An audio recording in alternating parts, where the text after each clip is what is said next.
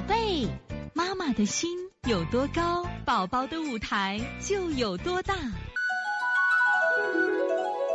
现在是王老师在线坐诊时间。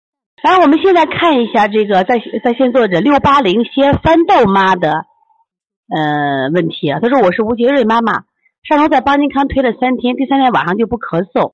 按照你的第二次配血，我又连推了两天，手脚泛红，晚上睡觉也热了。这俩就是没大便，摩腹后放屁酸臭，嗓子还红，有清鼻涕，拍了舌头。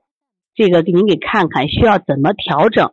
我们现在看一下这个孩子的舌头，因为因为这个缩小的啊啊前面干后面糟啊，现在已经拉了啊拉了啊前面干后面糟的大便，我们原来讲过呀，这个属于脾虚便啊。最不最近呢脾功能又弱了，他四肢热了还比较好，手脚能泛红啊，这就挺好的事情。嗓子还有点红，说明他还有点积热。现在其实我思考一个问题是啥？这个幼儿园里头。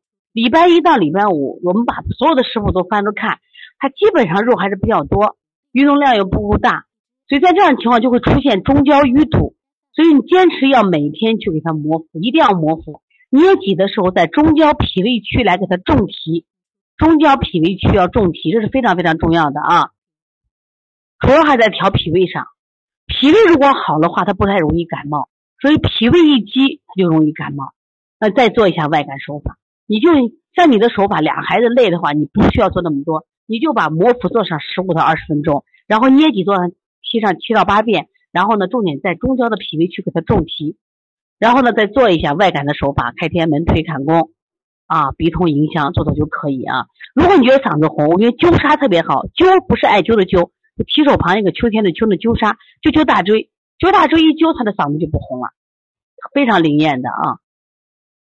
所以，从现在开始学习小儿推拿，从现在开始学习正确的育儿理念，一点都不晚。